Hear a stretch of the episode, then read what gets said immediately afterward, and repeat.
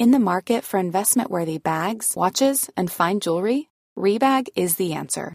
Rebag is a luxury resale platform where each piece is carefully inspected by experts to ensure quality and authenticity. Use Rebag to buy and sell finds from the world's top brands, including Louis Vuitton, Chanel, and Cartier. Head to Rebag.com and get up to 15% off your first purchase as a member with code REBAGNEW. Shop today at Rebag.com. That's R E B A G.com. And use promo code REBAGNEW for up to 15% off your first purchase as a member. When you're ready to pop the question, the last thing you want to do is second guess the ring. At Bluenile.com, you can design a one of a kind ring with the ease and convenience of shopping online. Choose your diamond and setting. When you find the one, you'll get it delivered right to your door. Go to Bluenile.com and use promo code LISTEN to get $50 off your purchase of $500 or more. That's code LISTEN at Bluenile.com for $50 off your purchase. Bluenile.com code LISTEN. Hey, it's Paige DeSorbo from Giggly Squad. High quality fashion without the price tag? Say hello to Quince. I'm snagging high end essentials like cozy cashmere sweaters, sleek leather jackets, fine jewelry, and so much more. With Quince being 50 to 80% less than similar brands. And they partner with factories that prioritize safe, ethical, and responsible manufacturing. I love that. Luxury quality within reach. Go to quince.com slash style to get free shipping and 365 day returns on your next order. Quince.com slash style. Buenas noches. Bienvenidos al Criminalista Nocturno.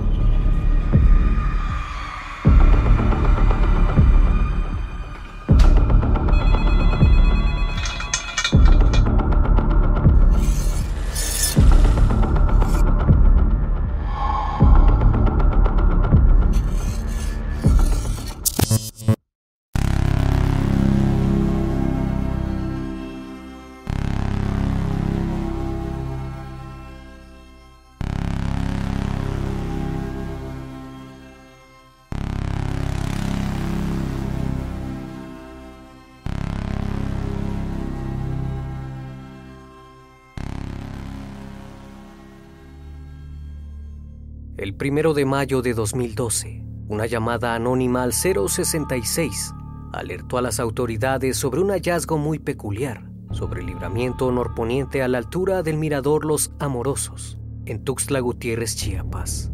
Luego de la llamada, la policía se puso en marcha. Sin embargo, no lograron encontrar nada. Al día siguiente, el miércoles 2 de mayo, la búsqueda se extendió por la zona y fue entonces que lograron hacer un impactante hallazgo. El criminalista nocturno. Aquel día, un grupo de oficiales lograron localizar un cráneo humano debajo del puente Alfredo Gómez de León, que se encuentra sobre el mismo libramiento norponiente. Eran aproximadamente las 5.45 de la tarde, cuando elementos de la policía notificaron el descubrimiento del cráneo. Después de esto, se desplegó un operativo a través de agentes de investigación, peritos especializados y binomios caninos rastreadores de cuerpos. Días después, las autoridades encontrarían partes de las extremidades superiores e inferiores de un cuerpo, esparcidos metros más adelante. En un principio se pensó que los restos humanos pertenecían a un hombre de aproximadamente 45 años de edad, aunque aquellos datos eran imprecisos, la cabeza aún tenía cabello, presentaba la piel acartonada y el rostro había sido cortado, pero todo parecía indicar que los animales habían devorado la cara. Debido a eso, era imposible identificar si se trataba de un hombre o una mujer. Pero la historia de este caso daría un vuelco inesperado, ya que el dictamen forense arrojó que los brazos, las piernas y la cabeza pertenecían a una mujer y no de 45 años como se creía, sino más joven. También se logró determinar que el rostro no había sido devorado, sino mutilado con cortes finos y precisos, similares a los de un cirujano plástico.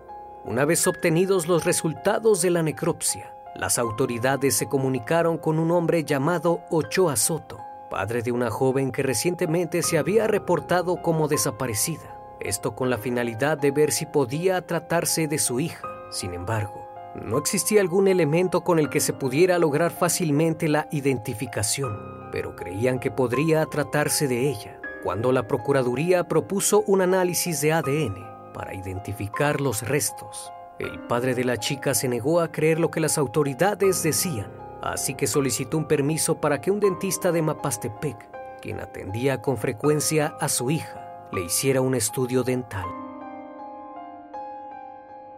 De acuerdo con la odontóloga, los estudios confirmaron luego de revisar minuciosamente cada pieza dental que efectivamente se trataba de Wendy Lisette, pues la dentadura aún traía las amalgamas que días antes de su desaparición el odontólogo le había hecho. Inmediatamente el padre de la joven pensó que el responsable de esto tenía que ser su expareja. Los familiares de la mujer dieron información a las autoridades y diversas corporaciones policíacas comenzaron un operativo de búsqueda para dar con su paradero. El 15 de mayo, el sujeto fue visto y detenido en un restaurante en la calle central y 13 norte de la capital, donde festejaba el Día del Maestro. En la víspera de su detención, escribió en su muro de Facebook, por fin paz en mi corazón. Cuando el hombre fue detenido y llevado a la comisaría, comenzaron a interrogarlo y para sorpresa de todos los presentes, el sujeto identificado como Jimmy Virgilio Villatoro Argüello confesó que en efecto había asesinado a la chica. Sin arrepentimiento narró a detalle que tres días antes del crimen adquirió un par de cuchillos y los afiló frente a la cámara, mientras relataba a solas el destino que le depararía a su expareja, a quien le comería el corazón. El sujeto señaló que la noche del sábado 28 de abril se reunió con Wendy, con quien mantuvo una relación de cuatro años y con quien tenía un hijo de solo dos años de edad. Aseguró que llevaba separado de ella desde junio del año 2011. Villatoro relató que sabía perfectamente la hora en que la joven de entonces 19 años salía de clases, así que la esperó y se reunió con ella. Como no quiso hablar con él, la subió por la fuerza a su automóvil y condujo hasta su domicilio. Una vez ahí mantuvo una discusión con ella, por lo que tomó un cuchillo y la hirió en el cuello. Una vez que le provocó la herida, esta comenzó a desangrarse. Para que no escapara, la ató de manos y le cubrió la boca. En cuestión de minutos perdió la vida. Fue entonces que decidió arrastrarla hasta el baño, donde le quitó la ropa para posteriormente con una cegueta y un cuchillo cortarla en partes, iniciando por los brazos y las piernas. Todo esto mientras se grababa con una cámara de video. Posteriormente colocó cada parte en bolsas de plástico negro. Antes de empacar el tronco, aseguró que lo abrió en canal y le arrancó el corazón para comérselo. Seguido de eso le desprendió la cabeza y para evitar que alguien pudiera reconocer a la chica, le cercenó el rostro con mucho cuidado, dejándola desollada. No le fue difícil hacer esto, debido a que cuando era un niño aprendió a hacerlo con animales de un rancho que tenían sus familiares. Finalmente pensó en deshacerse del cuerpo, así que lo introdujo en bolsas y la subió a su automóvil. Condujo cerca del mirador Los Amorosos. Supuestamente el tronco lo arrojó al río Sabinal, atrás del edificio de la Procuraduría, y la cabeza junto con las extremidades las arrojó en un puente, ubicado antes del mirador. Según él, los arrojó ahí porque en ese lugar la había conocido y había pasado buenos momentos al lado de la víctima. El torso no fue encontrado, ya que es probable que haya sido arrastrado por el afluente. Luego de su confesión, se confirmó la diligencia de cateo en el domicilio del agresor, en la calle Jazmín 169, en Colonias del Oriente, en la capital del estado, con el fin de encontrar indicios que sirvieran como evidencias en el juicio. Pese a los intentos para no dejar rastros, lavó y pintó toda su casa, pero de nada sirvió pues los investigadores aplicaron luminol para encontrar restos de sangre y efectivamente dio positivo en la sala, en el baño y la cocina. Asimismo comparecieron ante el Ministerio Público diversos testigos, quienes tuvieron contacto con el sujeto durante las horas posteriores al crimen, a quien reconocieron a través de la cámara de Geisel. Tras identificar el cuerpo, la cabeza fue puesta en un pequeño frigorífico y las demás partes del cuerpo en varias hieleras que fueron llevadas al crematorio La Piedad, ubicado en la colonia Los Pájaros. Es de resaltar que según su propia declaración, Virgilio Argüello ya había atentado contra la vida de su entonces concubina años atrás, por lo cual los agentes continuaron con la investigación, tanto del agresor como de la víctima, para poder conocer más a fondo por qué este sujeto actuó de una manera despiadada. Wendy Lisette Ochoa nació el 11 de julio de 1992 en Malucalma, Pastepec, Chiapas, hija de Ángel Ochoa, que se desempeñaba como mecánico, y Guadalupe Mendas, ama de casa. La chica había salido de su ciudad natal, Mapastepec, para continuar sus estudios de bachillerato en el sistema educativo universitario azteca de la capital, donde conoció a Virgilio Villatoro, quien trabajaba en el instituto debido a que se había graduado como ingeniero y maestro de sistemas computacionales, trabajando como webmaster. Anteriormente había laborado como docente y desarrollador de software para varias empresas y escuelas, creando incluso su propia empresa espiral, que ofrecía servicios a las escuelas encaminadas a las tecnologías de información y comunicación. Según sus amigos, Villatoro era un prodigio que tenía la mente de un genio Mostraba mucho interés en la investigación y desarrollo de software. Incluso obtuvo el grado máster en Ciencias de la Computación con formación en base de datos y egresó con mención honorífica en desarrollo de proyectos. Jimmy Villatoro, nació el 14 de octubre de 1977, conoció a Wendy en el centro educativo.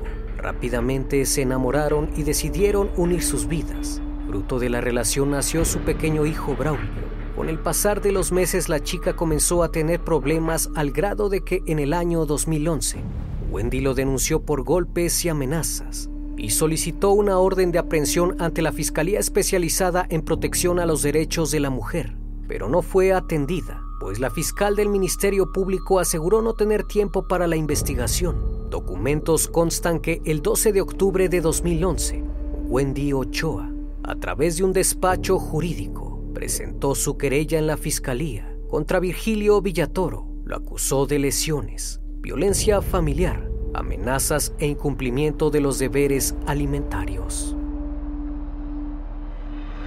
En los hechos narró que durante cuatro años de concubinato sufrió insultos y golpes de parte del sujeto, que incluso cuando estaba embarazada le pegaba con el puño cerrado o con la hebilla de un cinturón Asimismo que le hacía heridas con una navaja. La joven indicó a las autoridades que cuatro meses antes de presentar la querella, Villatoro la bañó con gasolina para quemarla y solo se logró salvar porque el cerillo no prendió, pues al parecer la caja que los contenía estaba mojada. La chica explicó que ese día su expareja se enojó simplemente porque no le gustó la comida y en un ataque de ira intentó asesinarla. Wendy aseguró que nada de lo que hacía de comer le gustaba. A todo le buscaba un problema. Durante aquel evento, en el momento que se disponía a quemarla, comenzó a gritar y ante ello la empezó a golpear para que no gritara, amenazándola que si seguía gritando la asesinaría a ella y al bebé.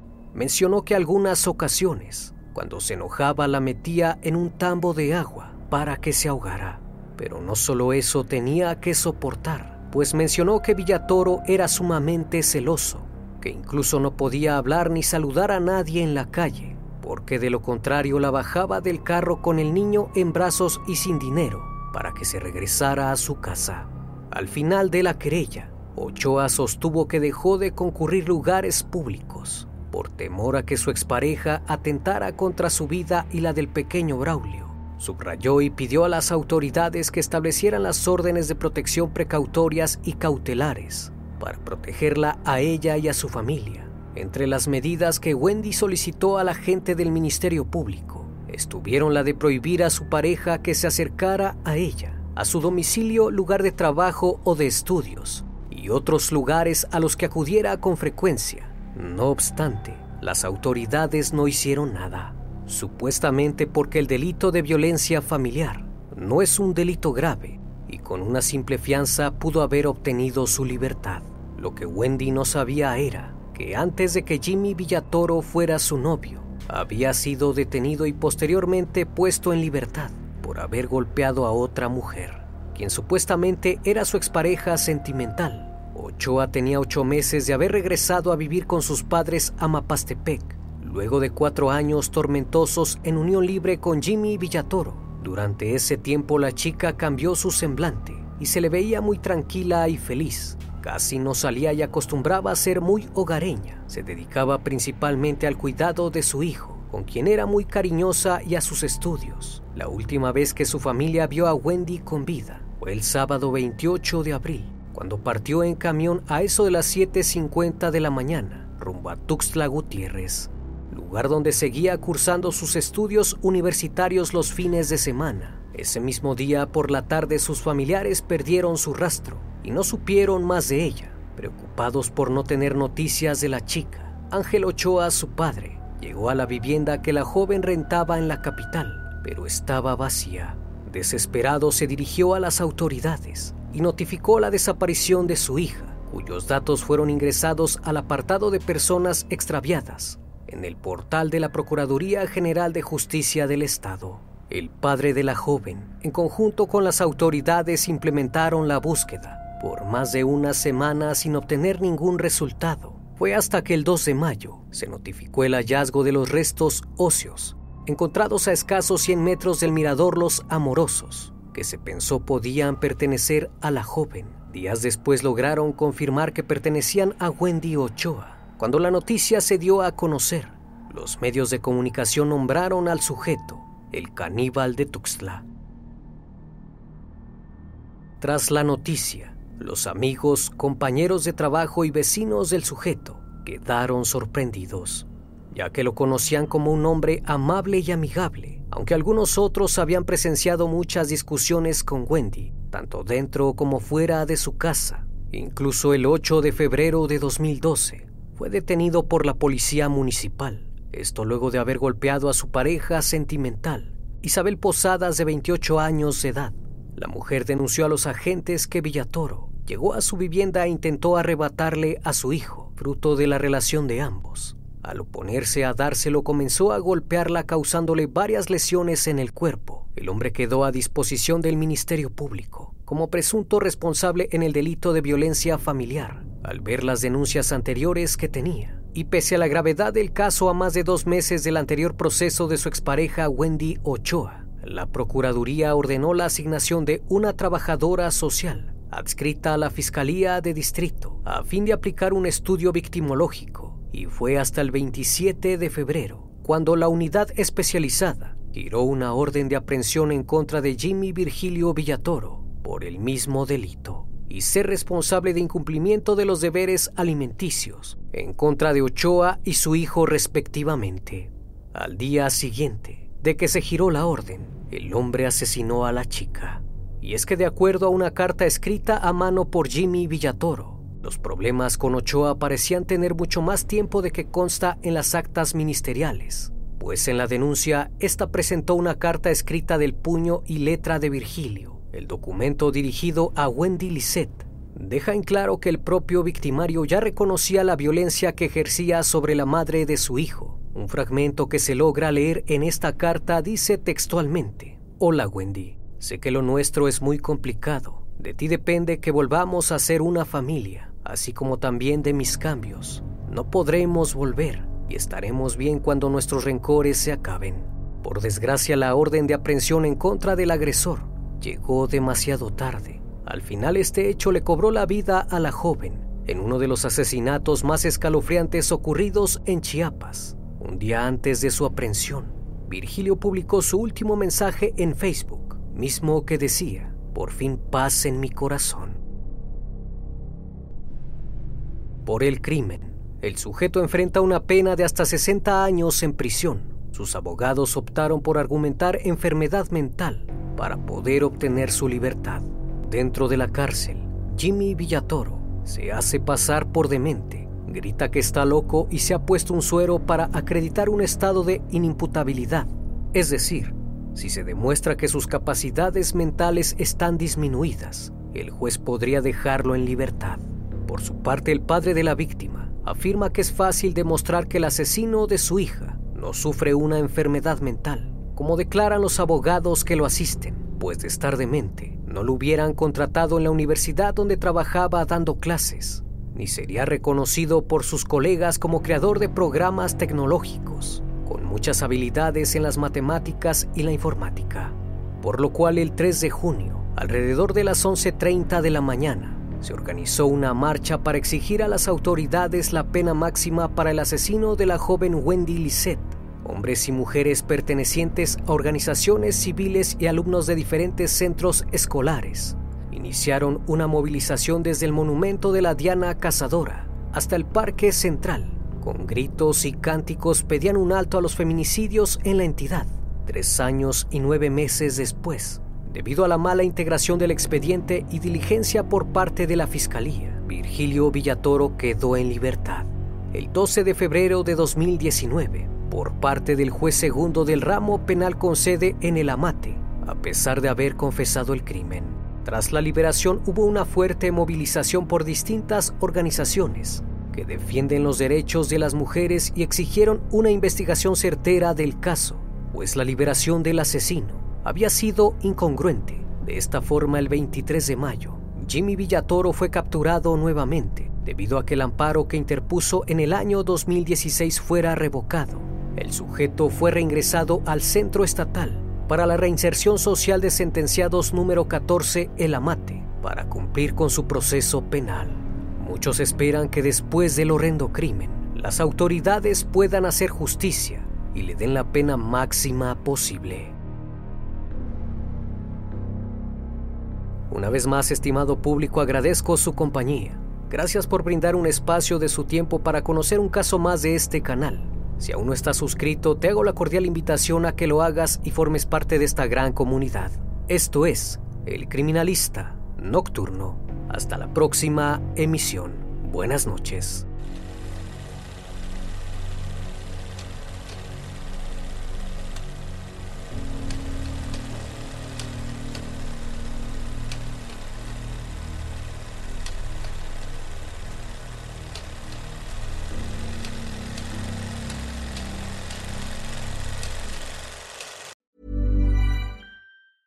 Normally, being a little extra might be a bit much, but not when it comes to healthcare. That's why United Healthcare's Health Protector Guard fixed indemnity insurance plans, underwritten by Golden Rule Insurance Company, supplement your primary plan so you manage out of pocket costs. Learn more at uh1.com. Hi, I'm Daniel, founder of Pretty Litter. Cats and cat owners deserve better than any old fashioned litter. That's why I teamed up with scientists and veterinarians to create Pretty Litter. Its innovative crystal formula has superior odor control and weighs up to 80% less than clay litter. Pretty Litter even monitors health by changing colors to help detect early signs of potential illness. It's the world's smartest kitty litter. Go to prettylitter.com and use code ACAST for 20% off your first order and a free cat toy. Terms and conditions apply. See site for details. Hey, it's Paige DeSorbo from Giggly Squad. High quality fashion without the price tag? Say hello to Quince. I'm snagging high end essentials like cozy cashmere sweaters, sleek leather jackets, fine jewelry, and so much more. With Quince being 50 to 80% less than similar brands. And they partner with factories that prioritize safe, ethical, and responsible manufacturing. I love that. Luxury quality within reach. Go to quince.com slash style to get free shipping and 365 day returns on your next order. Quince.com slash style.